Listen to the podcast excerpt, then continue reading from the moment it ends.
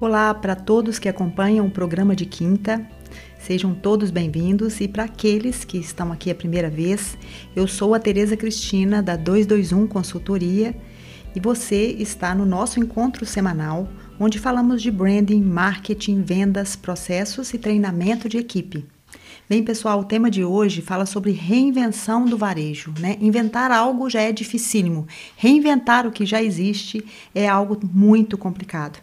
E para falar sobre isso, eu tentei, nos últimos dias, fazer uma retrospectiva desde que entramos nesse redemoinho que estamos desde que a pandemia começou. Eu quis fazer essa analogia com esse fenômeno porque existe um momento né, que a gente não consegue enxergar o que vem pela frente. Mas, claro, o vento vai se dissipar e com certeza, uma hora tudo isso vai passar. E eu tenho certeza que a gente irá sair né, com uma visão mais crítica e mais maduros, enquanto líderes, enquanto profissionais, empresários. É, bem, pessoal, eu não tenho uma visão romântica desse momento, né? Quando eu falo que a gente vai sair mais maduros, não significa que todos nós sairemos. Mais críticos que todos nós sairemos. Melhores, muito menos. Não, não se trata disso. Mas, claro, para aqueles que estão tentando aprender com essa crise, ela tem muito a nos ensinar. Mas vamos voltar para essa retrospectiva então. Bom, você lembra como é que a gente estava no mês de março? Parece que ficou muito, muito distante. A gente nem sonhava que tudo isso ia começar. Afinal, uma pandemia, ela não, não está prevista em nenhum tipo de planejamento. E a gente, de uma hora para outra, né, passou a incorporar novos comportamentos, seja com trabalho home office, que seja com ensino à distância, sem falar das formas de comprar, consumir e de se relacionar com as marcas. Muita coisa mudou de lá para cá. Sem falar, pessoal, na velocidade que as transformações aconteceram, né? Como se a gente tivesse entrado numa máquina do tempo. É como se a gente realmente tivesse acelerado processos e anos tivessem passado e, na verdade, passaram-se meses, né? Claro que para algumas empresas, nesse curto espaço de tempo, representou uma verdadeira evolução. E claro, para outros que ficarão pelo caminho será o fim da linha e outros vão custar um pouco mais a se adaptar, né?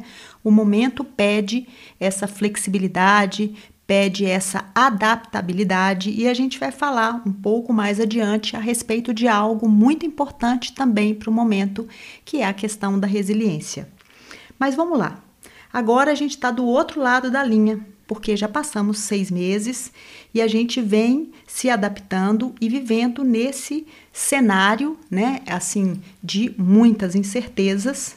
E hoje estamos aqui gravando esse episódio, 23 de setembro, sem previsões seguras para o futuro. Quem me ouve aqui fala: nossa, Tereza é uma pessimista. Não se trata disso. É uma realidade ainda. Ainda não temos uma vacina.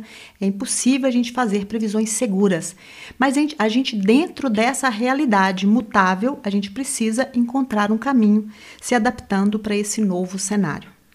E o que, que a gente pode dizer então do varejo? Muitas mudanças foram implantadas, né? E ainda estão por vir. Imagina só, da noite para o dia, literalmente a gente teve que mudar drasticamente a nossa forma de vender, de comprar, de nos relacionar. Né? É claro, pessoal, que o isolamento social é, fez com que, de uma hora para outra, as lojas fossem fechadas. E elas têm ainda, continuam, mesmo com todo o crescimento do varejo, uma importância enorme para os resultados. Obviamente, a gente sabe disso. Cada vez mais a gente está reaprendendo a vender. Como? Sem a presença do balcão, sem a presença física de vendedores e clientes, incorporando esse novo jeito. De um lado, os lojistas buscam caminhos digitais, com abertura de e-commerce, né, como venda por meio das redes sociais. E é claro, pessoal, grandes grupos como Arezo, Magazine Luiza, Casas Bahia, só para citar alguns grupos aqui, aceleraram projetos que estavam engavetados e com certeza, né, é, trouxeram novidades como a abertura de marketplaces, é, claro, o trabalho cada vez mais forte, consistente de assistentes virtuais, agora as live shop que são um grande sucesso do momento. Por isso, a gente tem reafirmado, né, nos episódios que anteriores, que a Covid realmente é um acelerador de futuros. E ela tem é, mudado muita coisa na, na, nossa vida do varejo, né? E é claro que a presença digital é algo que é e se torna cada vez mais importante a nível de investimento para os varejistas. Mas essa presença digital, ela precisa de uma evolução. Não é simplesmente abrir um e-commerce, né, pessoal? É preciso a gente cada vez mais buscar humanizar esta venda, feita cada vez mais à distância.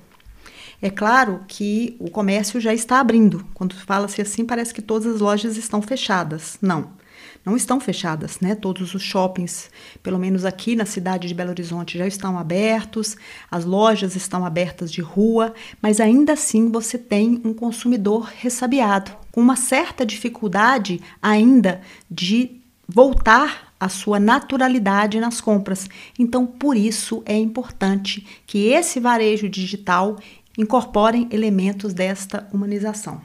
Bem, um exemplo que eu acho incrível né, de adaptação a essa nova realidade é uma, uma rede de chocolates que chama-se Dengo, eu não sei se vocês conhecem, que ela, durante a pandemia, ela criou uma forma para dar mais pessoalidade ao atendimento virtual e criou um site, a loja ao vivo, em que a experiência do ponto de vendas física é, é imitada por meio de uma videochamada com atendentes que estão dentro da loja. É claro que é uma experiência de balcão que traduz numa segurança e num conforto da casa, né? As pessoas não estão lá fisicamente.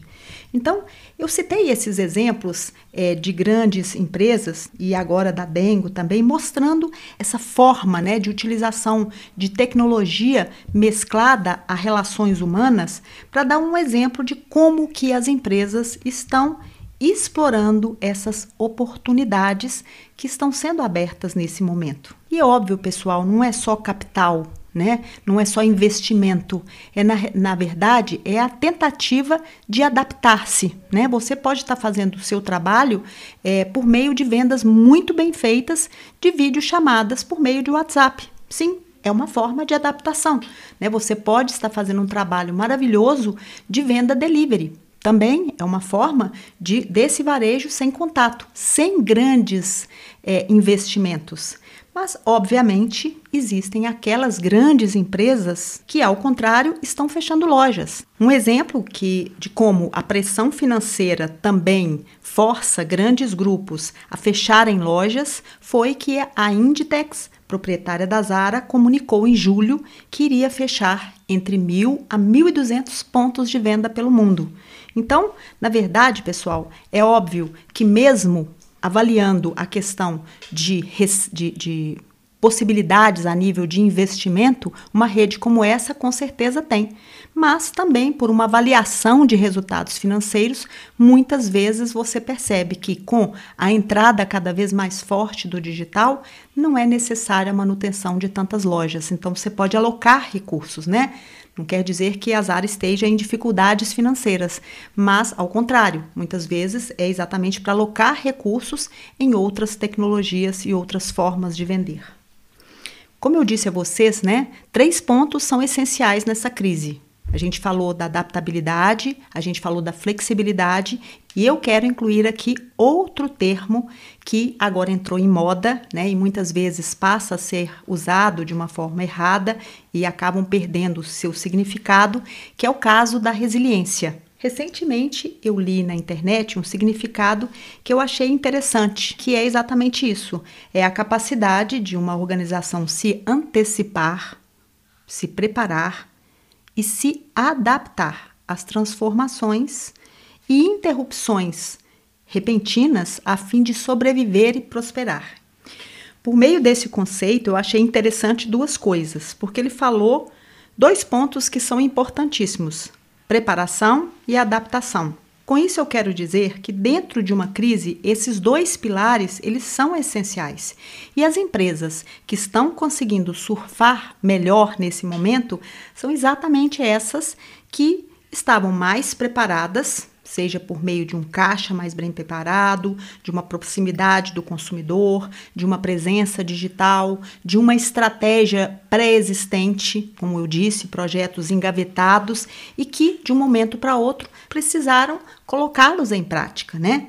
Tenho dito, pessoal, nas empresas que eu presto consultoria e para aquelas que eu faço treinamento, é que nunca Darwin foi tão atual e genial, porque ele conseguiu nos ensinar que esse é um momento que não se fala sobre quem é o mais forte, mas sobre saber se adaptar a essa nova realidade. Né? Então, não é só uma, uma, um grande investimento, mas é a forma de olhar para essa realidade e se adaptar de uma maneira mais rápida, mais eficiente e mais consistente. Eu vejo que o varejo está buscando se reinventar e a gente entende que o cliente precisa ser trazido cada vez mais para o centro da estratégia.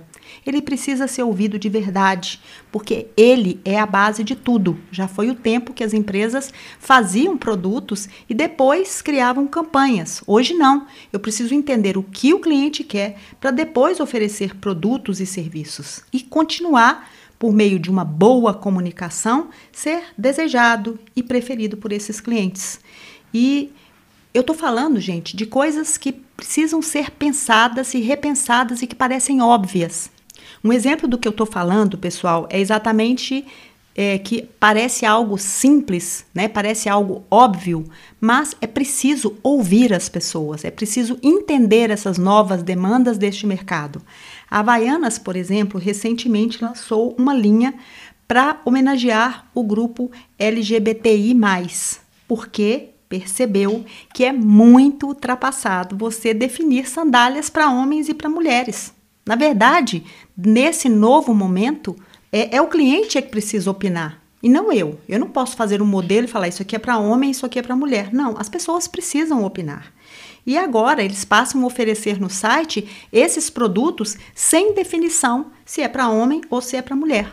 Então eles passaram a oferecer algo que eles já tinham, um produto que eles já tinham somente em tamanhos maiores e sem essa divisão, porque isso realmente é algo de um pensamento passado. Isso é incrível e eu acho que isso é a comprovação que é preciso ouvir para entender e só depois atender. A gente não pode atender algo que você não ouviu como uma necessidade. E era exatamente isso que a gente fazia antes, né? O varejo todo precisa aprender essa lição. E pensem então as equipes de venda das lojas físicas. Isso é um assunto que vamos tratar num próximo episódio. Essas sim precisam se reinventar, né?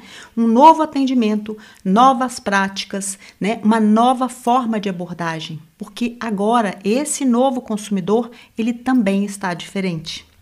Pessoal, nunca mesmo foi tão importante analisar o negócio de forma completa. A gente só pode transformar uma coisa se você tem visão de conjunto. Né? E agora a gente precisa transformar. Quando eu falo em reinventar, é isso.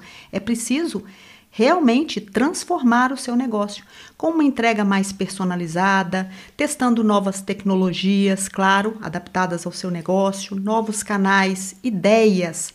Só assim você pode encontrar novos resultados. Não tem jeito. Eu não consigo encontrar um novo resultado fazendo as mesmas coisas. Então, vamos falar agora de alguns aprendizados desses últimos meses. Um deles é a implantação dos e-commerce.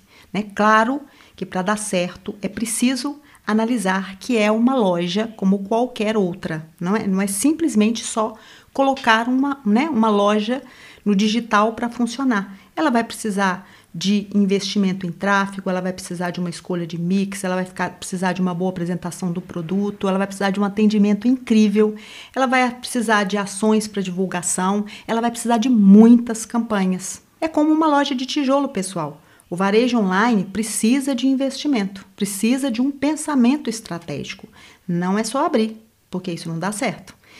E para tentar humanizar essa venda à distância, como a gente já falou atrás, existem uma série de novas tecnologias, como a gente já disse, assistentes de voz, avatares virtuais, é, que tornam cada vez mais é, a venda algo mais próximo de uma realidade física. A Lu da Magalu é demais e a gente sabe disso, né? Outros aprendizados também desse momento, a venda delivery, a tal malinha fashion, que está sendo feita é, até mesmo em redes como a Yukon do grupo Renner, que hoje já utiliza esse, né, esse método de venda, por assim dizer, utilizando a assistência de, da inteligência artificial para a escolha dos produtos que vai enviar para as casas. É claro que algumas outras mudanças estão em curso, como o uso do comando de voz, né?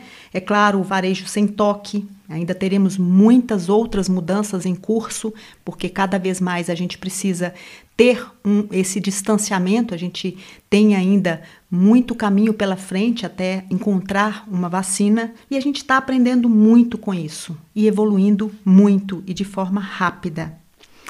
Então, pessoal, espero que vocês tenham gostado dessas reflexões e que tenham, ao longo desse episódio, tido insights e que possam aplicá-los no seu negócio. Ah, outra coisa, se você nos segue por aqui, se gosta do programa de quinta, compartilhe com seus amigos. O programa nasceu para isso, desse desejo de compartilhar com mais e mais pessoas as reflexões e os aprendizados que a gente vem fazendo aqui nesses anos de consultoria. Além dos assuntos que estão no destaque, em destaque no mercado de varejo, do atacado, que são objetos das nossas consultorias, aqui também a gente tem um trabalho muito intenso de pesquisa de novos temas para rechear todos que nos acompanham por aqui de insights e de boas reflexões. A gente acredita que esse compartilhamento de ideias, de aprendizados, cria novas oportunidades, porque inspira pessoas e pessoas formatam empresas que buscam novos caminhos e, claro, obtêm melhores resultados. Tudo isso faz o que, gente? Fortalece o mercado né? Faz o mercado crescer. E é exatamente esse o objetivo. Pessoal, eu quero agradecer a todos que nos acompanham por aqui, dizer que vocês nos inspiram a buscar novos temas e a fazer com carinho cada um desses episódios. E você que quer participar com perguntas, com sugestões de tema, anote aí então os nossos endereços.